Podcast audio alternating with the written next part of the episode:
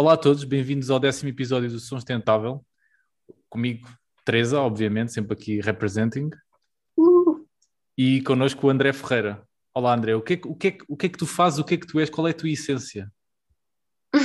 Então, essência é uma pergunta profunda, mas uh, em geral sou Data Scientist da Transition Zero um, e o que nós fazemos é, entre outras coisas, utilizamos imagens de satélite e tudo o que é ciência de dados uh, para tentarmos dar algum contributo um, a decisões uh, políticas uh, e a informar a população em geral sobre as alterações climáticas e o que fazer para ajudar na mitigação, principalmente de, dessas alterações. Boa. Então, tu acabaste, essencialmente, já dá tipo, uma certa ideia sobre a minha primeira pergunta, que é o que é que é o esta área toda que engloba também a tua empresa de Transition Zero, que é Climate Intelligence. O que é que é isso nos teus olhos? Bom, há, há vários tipos de definições para Climate Intelligence, uh, mas eu gosto de olhar para isto como a aplicação de ciência de dados uh, para conseguirmos modelar ou retirar conhecimento uh, do estado do nosso planeta e de como é que a sociedade humana uh, intervém nesse planeta, e seja num contexto histórico, presente ou futuro. Uh, e o que é que te motivou a ti a entrar nesta área em particular? Um, eu sempre tive interesse uh, pelo clima, como acho que qualquer pessoa, principalmente das nossas gerações mais jovens, deve ter um, já está a ter um impacto, claro, no nosso dia a dia. Um, e conforme as nossas ações, vai continuar a ter um impacto cada vez mais intenso e mais óbvio. Um, uhum. Eu próprio fui notando a crescer em Portugal, na, na Serra da Estrela, uh, cada vez mais secas, cada vez mais incêndios. Um, raramente nevava naquilo que é considerada a capital da neve, portanto acho que não fazia já muito sentido uhum. essa, essa definição. Um, e então essa combinação de ver o que é que se, o que é que se passava e estar atento a, à ciência de, de, do clima um, fez-me preocupar, uh, deixou-me preocupado com, com, o estado do planeta e um, deu-me, deu digamos assim, esta vontade, esta ambição de tentar dar alguma espécie de contributo, por mais pequeno que seja. É. Uhum. Curiosamente, já para, os, para quem desconhece o, o reboot já assim mais arduamente, sabe que nós, muitos de nós trabalhámos antigamente numa equipa do TEDx Lisboa e o André era a pessoa que estava à frente da equipa de curadoria e o teu percurso é extremamente interessante porque tu fizeste eletrotécnica e computadores, não é? Uh, no, no, técnico, mas depois a tua tese foi muito virada para a parte de data science. Uh, não é que eletrotécnica e computadores não esteja aberta a isso, mas é uma coisa que eu esperaria uh, entretanto, de outros mestrados agora, que começam a haver mais.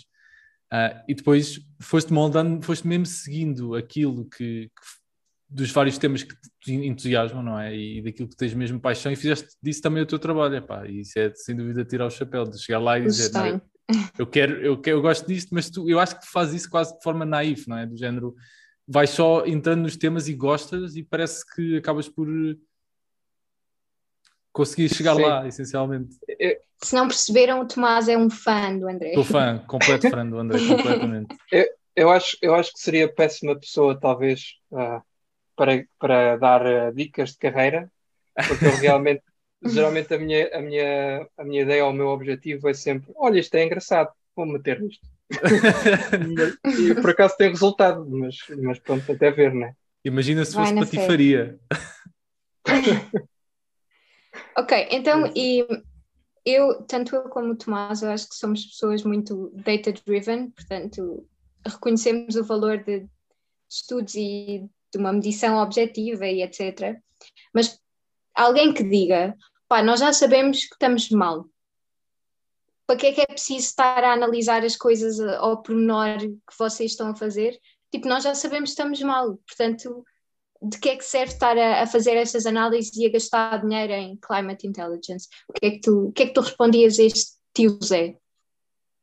Uh, então, ao tio Zé, eu acho que respondia que uh, nós, para realmente agirmos, realmente fazermos algo, uh, temos que ter alguma informação para passar do dizer está mal para passar para então o que é que fazemos, né? Porque pronto, lá está, nós podemos ter uma noção de que um, há o problema das alterações climáticas e que há um conjunto de coisas que nós deveríamos evitar ou reduzir ou substituir, mas agora é preciso passar para um plano concreto, muito específico e detalhado, um, e para, para passarmos para esse plano da forma mais eficiente e prática possível, precisamos ter dados um, que nos orientem para, para esse plano de ação. E, e, curiosamente, essa, essa, a, tua, a, tua, empresa em particular, como falaste, a Transition Zero, trabalha muito com imagens de satélite, mas toda a área da Climate Intelligence é bastante, bastante ampla no sentido em que há diferentes empresas que trabalham para setores específicos. Algumas sobre, avaliam Sim. riscos uh, com, sobre investimentos verdes, em particular com bancas, corretoras, coisas do género. Que tipo, que, range e que coisas mais distantes daquilo que tu estás a fazer é que tu já viste chamar-se Climate Intelligence, em que nós, calhar, não estaríamos à espera? Sim.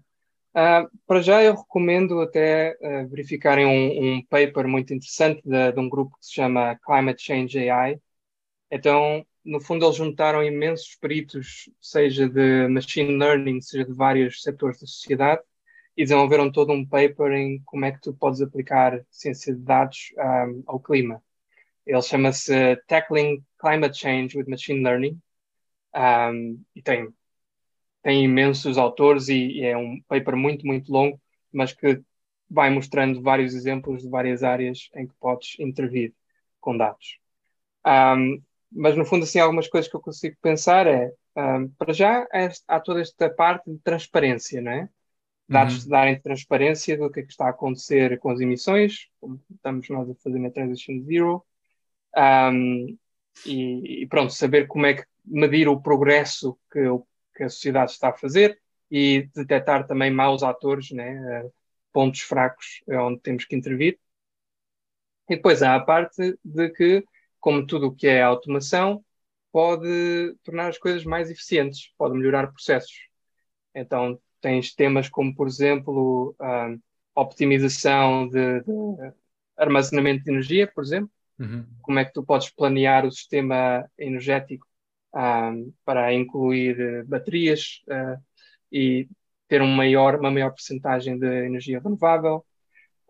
Tens também outros temas como medição de desflorestamento, uh, um, estimativa do risco climático em várias zonas do planeta, conforme os modelos climáticos e até outros temas, se calhar mais exóticos, como monitorização da biodiversidade, uh, como contar o número de espécies e indivíduos na, na, natureza, e até coisas complexas que andam a surgir de uh, desenhar ou, ou, ou, fazer novas uh, políticas baseadas em simulações de reinforcement learning.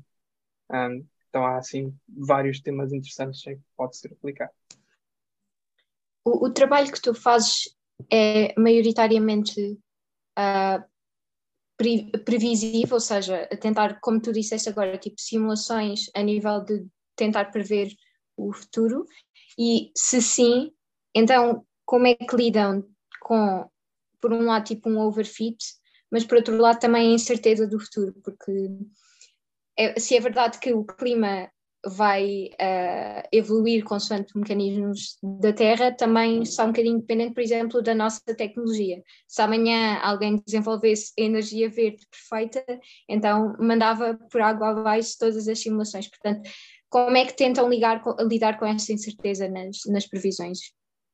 Certo. Então, para já, uh, o nosso foco principal é no passado e no presente, digamos assim. Uh, uhum. porque nós uh, usamos imagens de satélite que naturalmente tiveram que ser tiradas uh, e foram, no, no, fundo, é sempre com um foco em centrais elétricas de combustíveis fósseis, principalmente carvão e gás. Um, e então o nosso objetivo é, imagina, tu tens alguns países, algumas zonas do mundo, como os Estados Unidos, a Austrália, e a União Europeia, em que as empresas são forçadas a publicar os dados de emissão destas uhum. centrais elétricas. Agora, isto não acontece para o resto do mundo, ou pelo menos não a um nível detalhado. então o que nós podemos fazer e fazemos é uh, treinar modelos com as imagens capturadas nesses países que têm os dados reais e depois uh, conseguir aplicar esses mesmos modelos ao resto do mundo.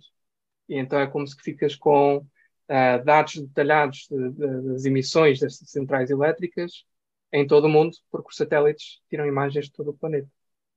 Uhum. Isso é muito bom e vocês devem estar extremamente felizes agora com as recentes políticas alemãs, porque agora vão poder ter imensas imagens para o training set das centrais de carvão novas que eles vão voltar a abrir. Infelizmente. Super tipo, ah, boa, eles trocaram, mas agora sim. Sim, verdade. Mas também há o outro lado de que é, é verdade que é pena que pronto, o, o conflito da Rússia na Ucrânia tem uh, em alguns, algumas partes uh, prejudicado a evolução da, da, agenda climática, mas também tens muitos casos de sucesso um, uhum. e, e, vamos conseguindo ver essas, essa evolução positiva de políticas, um, o que tem sido interessante. Focado nisso, e já acho que já levas a, levas-me à próxima pergunta. Pelo que eu entendi também da, da tua resposta, Climate Intelligence permite-nos avaliar os riscos de, de, certas coisas, mas também permite-nos perceber, ok, o, o que é, quais são os riscos em particular e como é que nós podemos agir sobre eles. Mas não é a tua empresa em particular que vai agir sobre determinadas políticas. Vocês apenas relatam aquilo que medem a partir dos vossos modelos. De, de, que, de que forma é que vocês viram que outras empresas, estados, uh, nações, não é, agiram uh, positivamente depois de determinados resultados da vossa área? Ou negativamente. Ou negativamente, exatamente. sim, sim. Então, um, nós um, muitas vezes fazemos trabalhos focados numa região específica do mundo e tentamos sempre que esse trabalho tenha o máximo de visibilidade para os agentes políticos dessa região e que possa tentar influenciá-los uh, de uma forma positiva, um, seja uh, em, em, desinvestirem no carvão e no gás uh, ou investirem mais em energia renovável. Uh, então, um caso que eu acho interessante aqui é nós fizemos um relatório chamado Turning the Supertanker, focado no país que tem o maior número de centrais a carvão e as maiores emissões do mundo, que é a China. Então, basicamente, nós pegamos nos nossos dados de as previsões de emissões das centrais a carvão. Também tivemos analistas a correrem uh, modelos financeiros sobre estes dados, por exemplo, a analisar qual é a produtividade, a produtividade destas centrais a carvão, uhum. um, para além dos fatores ambientais. Então, nós descobrimos vários temas interessantes, uh, como, por exemplo, descobrimos que um, a China se antecipasse o encerramento do, do carvão e apostasse em energias uh, limpas, podia poupar uh, ah, 1,6 trilhões de dólares. Eu sei que isto é um número grande, mas realmente são os números que temos neste momento face ao custo elevado deste, destas energias uh, sujas e ao custo cada vez mais decrescente das energias renováveis. Um, descobrimos também um tema interessante que é, um, no fundo, o ETS da China, que é o Emissions Trading System, uh, tem eh, um excesso muito, muito elevado de licenças de emissão. Um, nós estimamos em cerca de 1,56 bilhões de toneladas de carbono.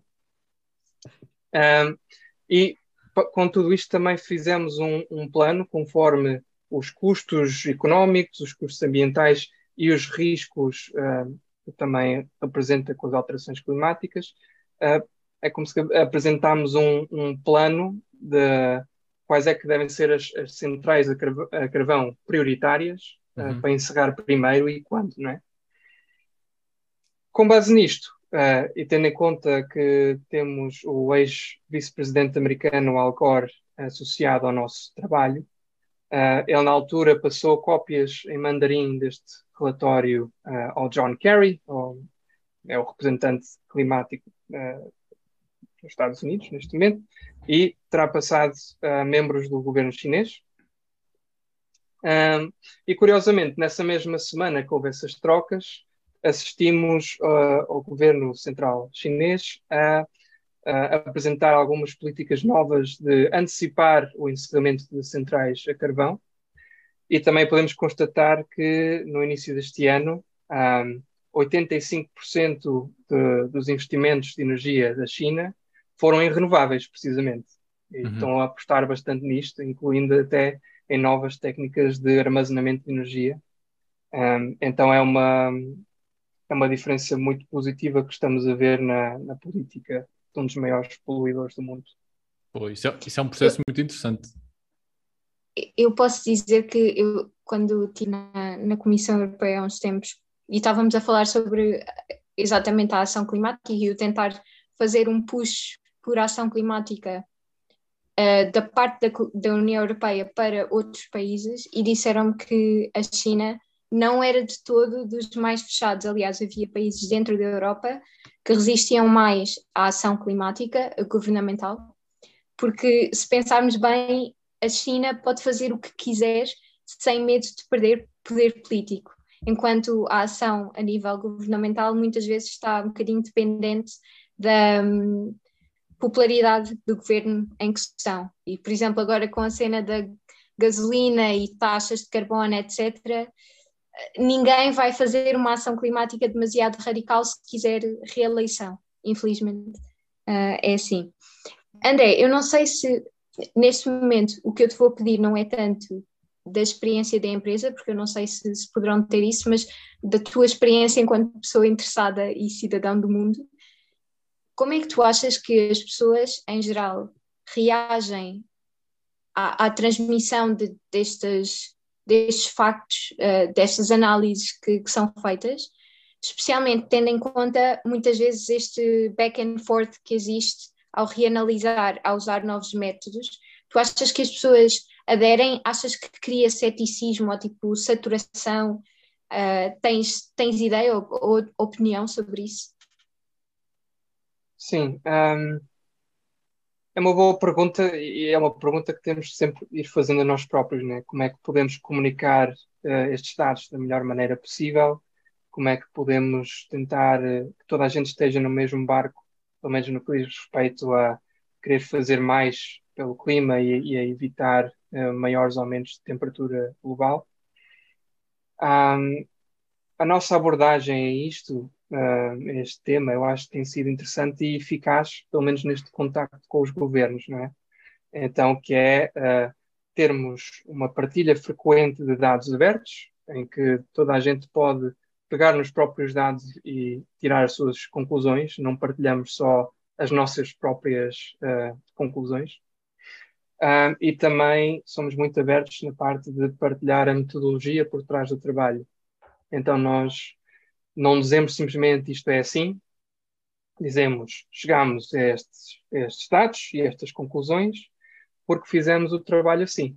E, uhum. e, toda a gente pode ir ver como é que foi que esse trabalho foi desenvolvido.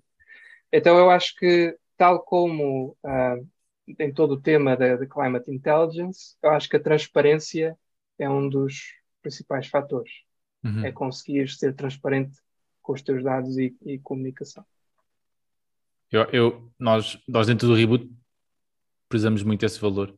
Em particular, porque na tua área, transparência, também estou a assumir que estás a falar como transparência também de certa forma a abertura para partilhar dados, que também permite uma data de novas coisas e novas oportunidades, mas em particular a transparência política é algo que é extremamente necessário, países mais ou menos democráticos, ainda mais, mas países mais democráticos.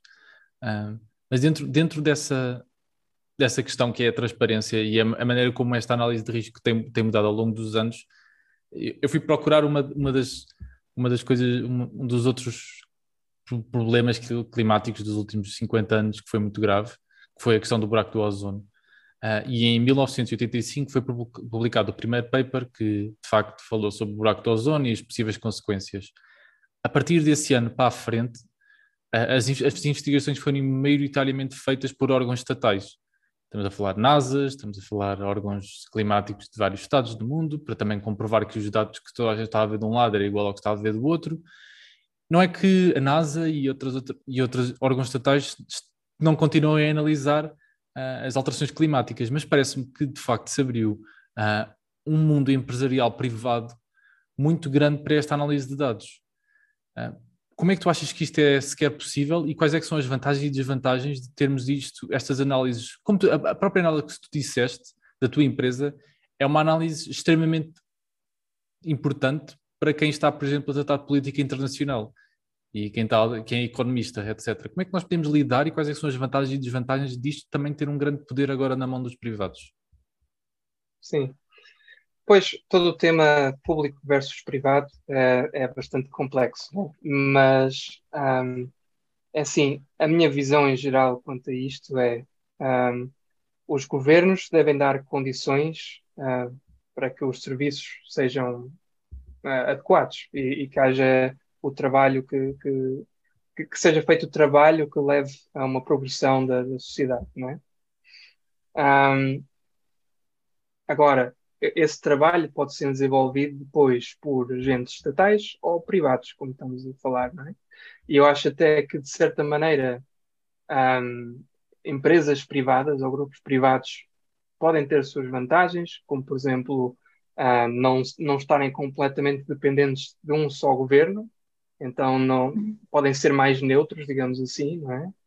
Uh, não têm que, por exemplo, apresentar primeiros resultados ao governo e depois isso está a falar mal de nós, se calhar é melhor não. Então não há tanto, não há tanto risco de manipulação, talvez. Um, mas claro que depois também há, há a parte de que um, uma empresa privada que seja for profit, que esteja à procura de lucros, uh, pode ter que ir buscar os seus lucros uh, de certas maneiras que podem não ser as mais produtivas para o que se pretende, né? Uh, eu sei que, por exemplo, há casos de empresas que trabalham para o clima, que fazem muito, muito trabalho com, por exemplo, estas imagens de satélite e lançarem mais satélites, mas depois, para terem lucros, vão trabalhar com exércitos uh, e temas uhum. militares. Portanto, uh, há, há, assim muito, muitos casos deste género, né? Um, mas pronto, é como eu digo, eu acho que os governos têm que tentar fazer uma, uma aposta nesta área de, do clima, de, de, maneira a que um, existem várias pessoas, vários grupos que consigam trabalhar focados no tema, que não tenham que estar a pensar em outras fontes de rendimento um, e que, no fundo, os governos ajudem a retirar parte do risco que é trabalhar em todas estas novas áreas de investigação, desenvolvimento de novas, novas fontes de energia, um, novos materiais, novas formas de organizar a sociedade, porque tem muito risco associado. Né? Então os governos acho que têm que fazer o seu papel aí. Isso é extremamente interessante uma, uma, o que estavas a falar, até porque há uma coisa que eu vou dizer que, que, eu, que eu quero dizer que é relativamente óbvia, mas os privados só conseguem pegar neste tipo de dados porque estes dados no passado primeiramente eram, eram, eram privados no sentido de que não, não eram, não, nem toda a gente tinha, tinha acesso, e também porque se deu uma informatização da sociedade que permite uh, também qualquer grupo de pessoas que quer criar uma empresa trabalhar através dos processos de abertura de dados e saber como analisá-los para conseguir tirar alguma coisa daqui, que anteriormente estavam barradas não só pelo preço de que seria ter acesso a imagens como estas e equipamentos que permitissem ter coisas sequer semelhantes, como ao facto dos dados não serem sequer públicos. Uh, como é que eu sei que tu és tu és grande apologista de, de, do Open Everything. Como é que como é que tu te fias uh, com esse movimento, uh, tendo em conta, por exemplo, possíveis ameaças ao que vocês fazem dentro da vossa empresa, não é? Ou seja, poder vender, poder sempre haver um, competição que vai fazer algo semelhante. Ou seja, vocês têm que ter muita confiança nos modelos, não é? Essencialmente. Sim, mas também no fundo uh, é assim, eu acho que se surgir alguém que faça o melhor trabalho do que nós, ainda bem. Uhum. nós, no fundo, aqui, nós aqui no fundo, uh, neste tema das alterações climáticas, eu acho que não deve haver tanta perspectiva de um contra o outro uh, e competição, mas mais colaboração, não é? Uhum. Nós, por exemplo, já tivemos várias reuniões com grupos que estão a fazer uh, trabalhos semelhantes ou que estão a trabalhar em lançar satélites uh, que poderão levar a outro tipo de análise e outro tipo de dados. Uh, e a perspectiva com que falamos com eles não é de olha que eu vou-te passar ou olha que eu vou fazer melhor do que tu. É mais de o que é que podemos aprender uns com os outros e, e, como é que nos podemos ajudar para que o nosso trabalho tenha o maior impacto possível. Mas claro que, pronto, utopicamente é, seria assim que funciona, mas qualquer empresa precisa ter lucro e por exemplo, todas aquelas empresas que fazem certificações de carbon neutral, ou seja, o que for para, para outras empresas, depois entra aqui um bocadinho aquela questão de que se tu estás a pagar por um serviço de consultoria, ou seja, for, há um limite para o qual tu vais deixar de, de querer pagar.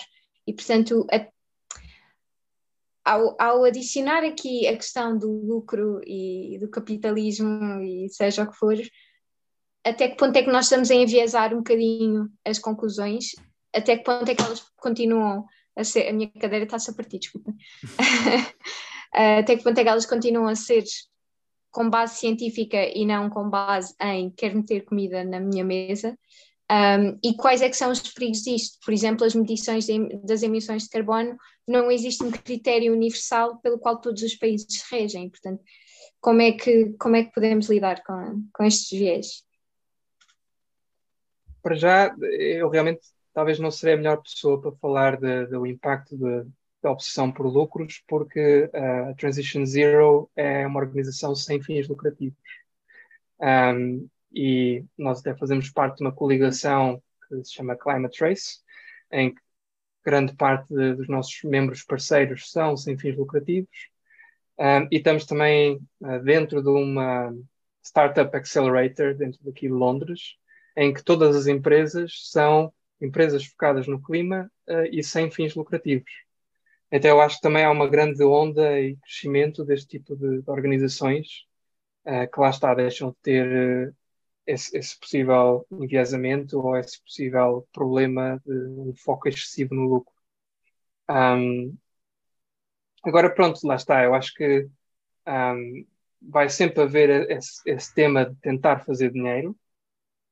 Agora, o que tem que acontecer é um, talvez montar as regras do jogo, ou seja, o sistema económico, de forma a que uh, o tu fazes um trabalho que, que avance a agenda climática, que nos ajude a chegar a um, um planeta mais sustentável, um, que isso seja o que te dá dinheiro, ou que te dá tanto ou mais dinheiro como seria fazer outra coisa qualquer. Um, eu, acho, eu acho genuinamente que isso é possível. Há vários, existem os tais uh, emissions uh, trading systems, um, em que, por exemplo, as empresas podem uh, comprar ou vender licenças de emissão e isso já ajuda a incentivar as, as empresas a emitirem o menos possível, porque isso lhes dá mais dinheiro e menos penalizações. Tens um, taxas de carbono que podem ser aplicadas para que qualquer atividade que faças que emita dióxido de carbono um, tenha o seu preço ajustado conforme essas emissões. Um, e há todo um, um, outro grupo de, de, políticas que podem ser aplicadas para lá estar incentivar a que uh, o ganhar dinheiro, o fazer lucro, esteja uh, correlacionado com o fazer o melhor para o, para o, planeta e não o pior. Atenção que há aqui um, um ponto muito importante que é o leave no one behind, não é? Não deixar ninguém para trás, porque, por exemplo, se começarmos a taxar a gasolina e há pessoas que não têm, tipo, Cruz, de onde eu sou, não tem quaisquer transportes, portanto, não podemos, por isso é que a ação política depois também é tão lenta, não é? Porque existem muitas frentes para, para conseguir. Sim, nós vimos isso no nosso último episódio relativamente ao Right to Repair, que às vezes políticas muito simples demoram muito tempo, porque tu falaste e utilizaste, eu compreendo o porquê de teres utilizado a palavra incentivo na mesma frase que taxas de carbono, mas isso é um desincentivo, para, de certa forma. Uh, sem dúvida que há incentivos aplicados nas leis que não prejudicam ninguém, mas beneficiam alguns. E mesmo o facto de beneficiar alguns, há quem argumente que prejudica os outros, não é? Porque, porque é que uns são mais que os outros, já seguem uma determinada agenda. felizmente a agenda que, eu, que nós estamos a seguir relativamente às alterações climáticas é científica e por isso a discussão é outra. Uh, mas sem dúvida que eu sinto que os, os, governos estão cada vez mais a beneficiar e têm muitas políticas, não só para beneficiar associações sem fins lucrativos, como é o, caso da, da, nossa e do, do teu caso, mas por cima disso aquelas que priorizam combater uh, problemas como estes, como por exemplo Uh, não sei se é, o, se é o vosso caso, se vocês alguma vez olharam para isso, mas muitos programas de benefícios fiscais ou de grants aplicadas a empresas desse género. Eu não sei como é que vocês acabam por sobreviver uh, neste meio sem ser sendo sem fins lucrativos, não é? Sim. Um, para já eu acho que é notarem que, que o trabalho tenha, tem impacto ou, ou está a ter uh, as consequências desejadas. Um, lá está, quando quando tens um, os governos a, a, a, sentirem esta necessidade por estes dados e por estas análises, um, eles vão-te querer apoiar, continuas o teu trabalho. No fundo, acabamos por fazer um trabalho que os governos muitas vezes uh, quereriam conseguir fazer por si próprios ou yeah, teriam em mente na sua agenda. um, e então acabamos por ajudar nesse sentido.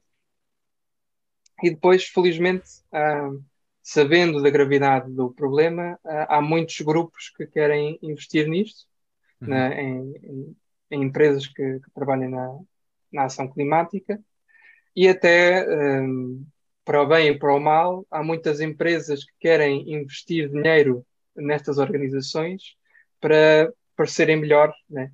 para depois poderem dizer nos relatórios e ao público que são empresas sustentáveis ou que investem uh, para o clima. Um, há todo o tema que se pode falar depois de greenwashing ou não, mas uh, acaba por ajudar neste caso. Claro, até porque não é, esta indústria, pelo que eu estive a ver, eh, por exemplo, em 2020 houve um investimento de 17 mil milhões uh, relativamente ao, à, à, área de climate intelligence.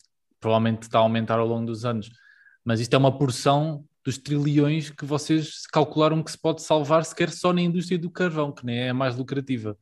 Por isso, às vezes, este, este, quando estamos a falar nesta escala, não é? 17 mil milhões é um excelente investimento, mas é uma fração dos trilhões que depois até nos fazem parecer bem, não é?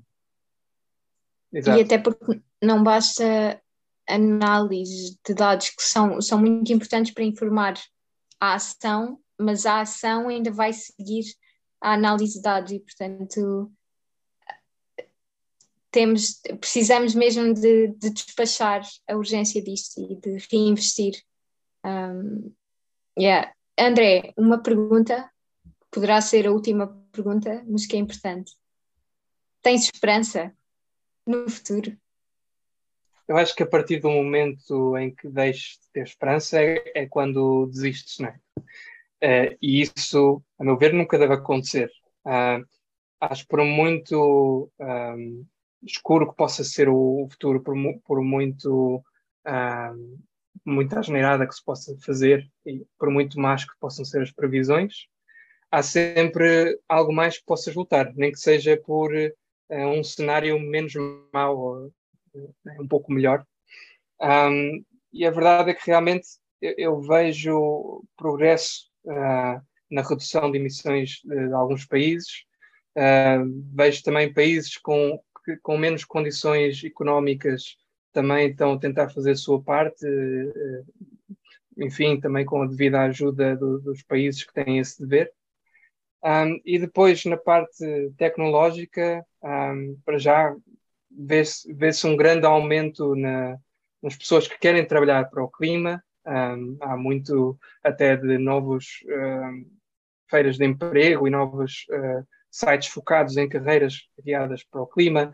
Tens, principalmente na Europa, agora, penso que em 2021, uh, eh, o investimento em startups de tecnologia focadas no planeta representou 11% do total de investimento em tecnologia, e isto continua a crescer. Uhum. E lá está, eu acho que a, a, parte que temos de cada vez mais dados do planeta, principalmente uh, através de satélites de observação da Terra, e cada vez mais uh, desenvolvimento de técnicas de ciência de dados para analisar o planeta e, o nosso, e as nossas emissões. Uh, eu acho que temos cada vez mais um melhor arsenal de ferramentas uh, para trabalharmos uh, a mitigação das alterações climáticas e na adaptação. Um, e, e, sinto que, que, podemos fazer muito mais. Enquanto houver algo a fazer, há que ter esperança. Boa, perfeito. Boa, parece-me um excelente, um excelente fim. Muito obrigado. Sim. Obrigada, André. Obrigado, eu.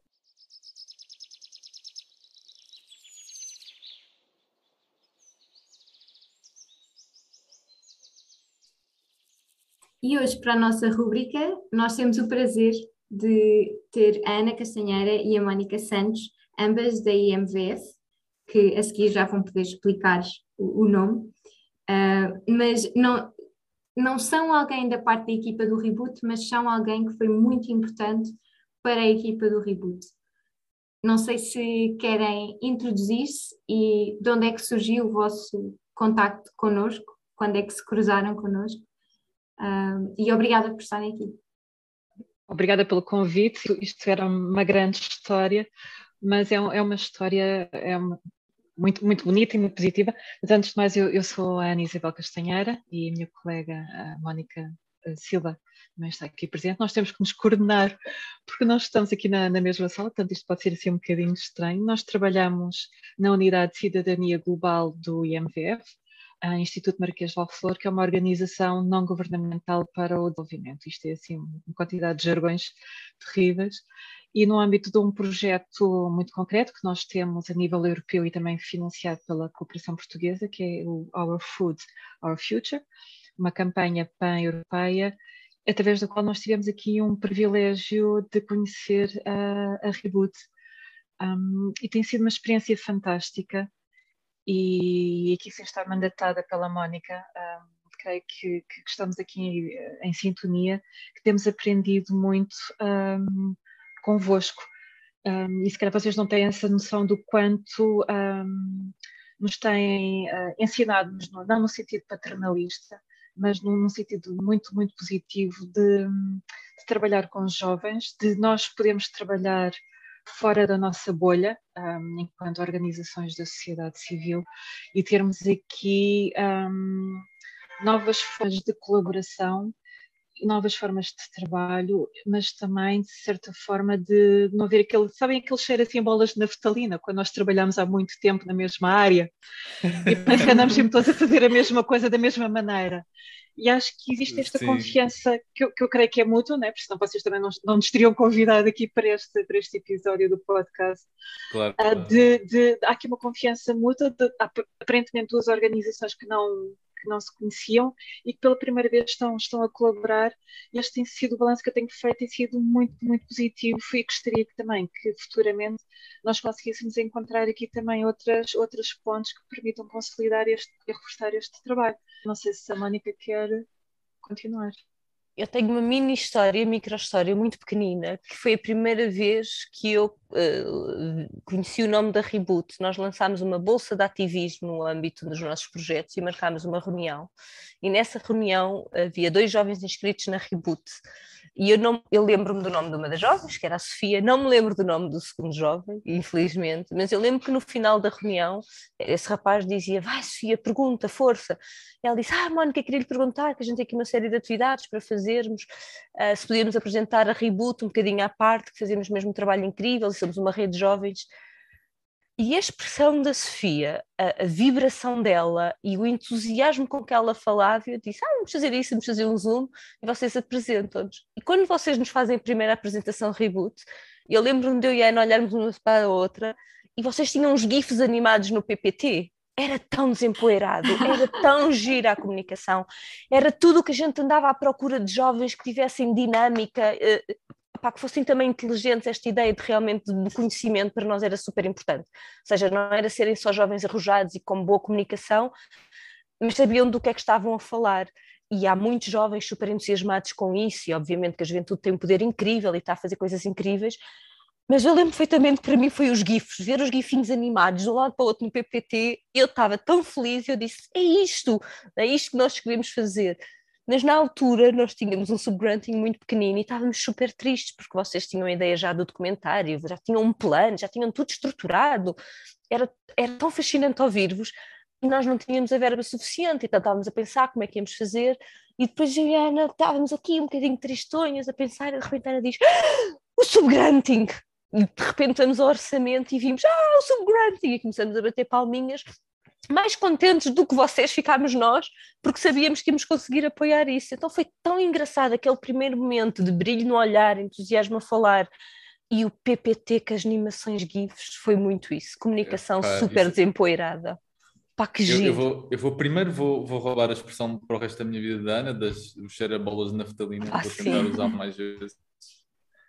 Uh, e, e, acho, que, acho que se há um, um, dos melhores momentos do reboot vai ser quando nós passamos à equipa que o que vos conquistam foram os GIFs.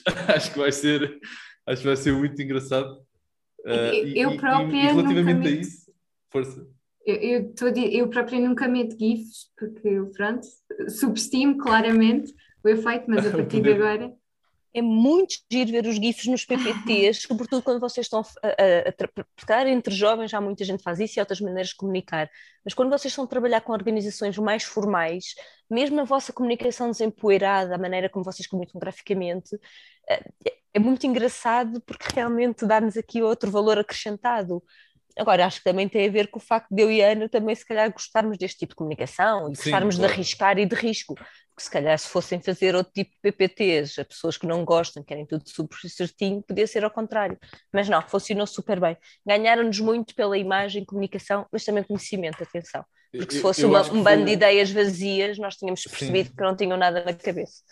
Eu vou, eu vou, passar o outro lado da história, se calhar também para acrescentar isso, que é sempre engraçado de, de ver qual é que é a nossa perspectiva, porque a, a nosso ver, a nossa comunicação da minha parte e da Sofia e toda a lógica dos GIFs não vem da nossa capacidade de fazer apresentações. Uh, nós não temos essa capacidade. Isso vem da nossa equipa de visual, da Mariana Lamas, uh, da Catarina Loureiro, de uma data de pessoas que têm capacidade muito melhor que nós para fazer isso. Mas uma coisa que nós transmitimos sempre e tentamos, sempre fazer na comunicação é que é muito séria para nós é a parte científica, é a parte de tentar passar as coisas com bases científicas e diminuir o máximo a bullshit possível que às vezes existe em volta da comunicação e passar uma ideia que à partida pode parecer simples e que se alguém perguntar mais sobre ela nós explicamos, mas não vamos primeiro complicar para depois descomplicar, vamos descomplicar e depois se for preciso complicamos. Mas para passar o, a, a, esta parte da a nossa perspectiva da história, Mónica, foi muito engraçado porque nós estávamos nessa altura tínhamos essas ideias, obviamente, e pensámos, ok, vamos sentar-nos durante um ano, o que quer que seja, até conseguimos ganhar um financiamento associado a isto, uh, e vamos ver, o que é, vamos ver o que é que obtemos ou não. Uh, e na verdade o que estava muito mais à frente na altura e o que estava muito mais a seguir era a exposição mais do que o documentário, porque nós sabíamos que tínhamos que trabalhar mais na exposição, fazer mais trabalho na exposição do que o documentário porque tínhamos menos experiência. Então estávamos mais a tentar maturar essa parte porque era uma coisa que eu e Sofia sempre quisemos muito fazer e aprender mais sobre isso. E mesmo agora eh, foi mais difícil em certas coisas fazer a exposição do que foi fazer o, o documentário em algumas coisas, obviamente. Uh, e então, para nós, foi quando a Sofia nos disse essa reunião, nós obviamente ficámos imensamente felizes, mas eu ainda me lembro de, de, de, receber uma chamada da Sofia quase aos berros quando, quando soube dos, dos 30 mil, tipo, mas ai, o que é que está a passar aqui, oh meu Deus do céu? e eu lembro perfeitamente porque foi, para nós, foi um, um, abrir de horizontes no sentido em que, primeiro de tudo, humanamente, eu e a Sofia nunca vimos tanto dinheiro na nossa vida. É a primeira associação que, não, que nós temos e que nós nunca vimos esse, esse dinheiro. Eu e a Ana também não, atenção, que isso não vos faça espécie, nós também nunca vimos. okay. Temos depois... aqui o cofre, o cofre aqui atrás. e depois, quando, quando, quando nós, nossa experiência no TED, trabalhamos a fazer os eventos de TED, nós tínhamos o dinheiro da APTCX, que era, era muito menos, era por volta de 2 mil, 3 mil euros, e que, mas o, o, mecanismo era igual, no sentido em que há dinheiro alocado para certas coisas e tem que ser muito bem justificado com faturas e comprovativos. Por isso nós sabíamos que é dinheiro, mas não é dinheiro que nós podemos andar a gastar, é dinheiro que nós temos que saber onde é que vamos gastar, mesmo assim não deixa de ser absolutamente assustador uh, ter esta, esta responsabilidade. E depois, isto à parte, que não quero levar a conversa, mas mesmo burocraticamente ter que ter uma, uma, diferença na parte financeira, ter que depois justificar ao banco, olha, vão entrar 30 mil euros assim de repente numa associação que abriu uma conta há menos de um ano. Pronto, não sei se vocês estão à espera disso ou não. Uh, coisas desse género foi assim um choque, um choque muito grande. Mas era o que tu dizias, Tomás, uh, os vossos GIFs fascinaram-nos e foi muito giro e gostámos da apresentação, mas só uma coisa que esta unidade consegue perceber é também quando lhes estão a enganar e por isso, se a gente não tivesse percebido o vosso potencial de conhecimento e que vocês estavam vocês sabiam mesmo aquilo que iam fazer e que tinham a parte do conhecimento por trás, dificilmente uh, tínhamos uh, pensado que seria uma entidade elegível um, para este subgranting. Por isso, até nos vossos posts isso se nota, e é bom tu teres dito isso, os posts são muito giros, mas está sempre lá a parte do conhecimento. Ou seja, não é uma coisa que, uhum. que qualquer pessoa passe por ali só porque lhe apetece ver cores e desenhos e sentir humor.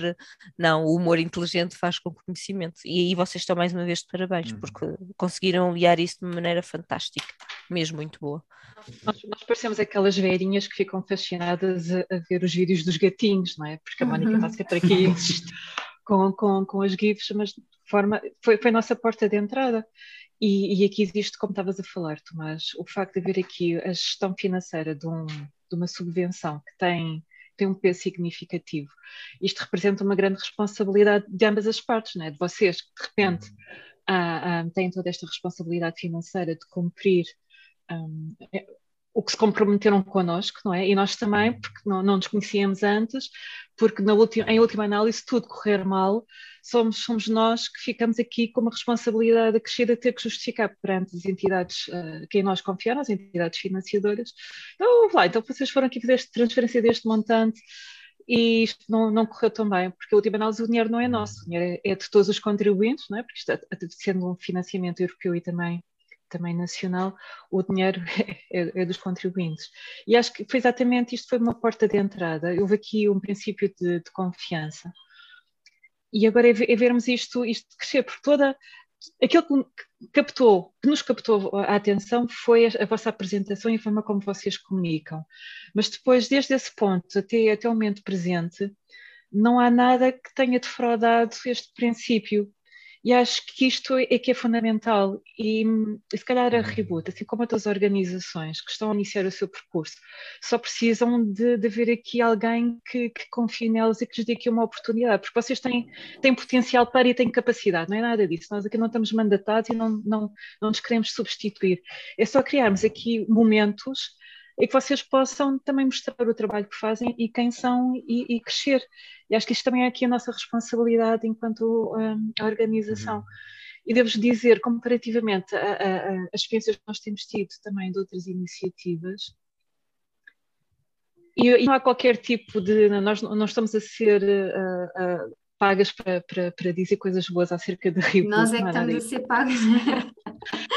é, eu acho que vocês têm tem ultrapassado as expectativas que nós tínhamos, porque existe este sempre receio, ok, não, não vos conhecemos como é que isto vai, vai decorrer, né? como é que, que é que vai aqui acontecer, mas do ponto de vista de todos os produtos que vocês têm entregue, todo, todo o processo de comunicação, o processo de accountability, ou seja, tem sempre cuidado em nos informar, manter a par, haver reuniões de ponto de situação, a qualidade de todos os vossos materiais é fantástica. E se, vocês, se nós virmos isto com uma subvenção, 30 mil euros pode ser muito, mas é significativo muito, é pouco para a qualidade das coisas que vocês têm estado a, a, a produzir. Isto é fantástico.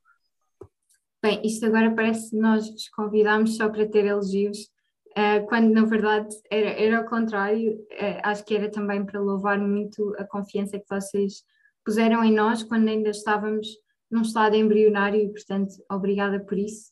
E eu aproveito para fechar com uns shout-outs. Um deles é a página de transparência uh, que está no nosso website, em que podem ver como é que está a ser feita a alocação de fundos e nós temos a transparência como um, um dos nossos alicerces um, e os, os outros shoutouts são os dois projetos que estão a ser financiados pela IMVF e que estão quase a vir. Uh, um deles é a ceia de documentário sustente um, sobre desperdício alimentar, mas muito mais do que isso. A ceia vai ser dia 16 de junho no Palácio Pimenta. E o outro é uma exposição do Prato à Terra, uh, que vai ter lugar na Cantina Velha, com início a 16 de julho, portanto vão ao evento de inauguração também, que, que vai valer a pena. E obrigada a ambas pela confiança e pelo apoio contínuo um, e é para ir para a frente. Obrigada a nós. O Tomás mandou um coração. Muito obrigado. Não dá para Nós também mandamos o nosso amor, o nosso amor à comunidade de Obrigada.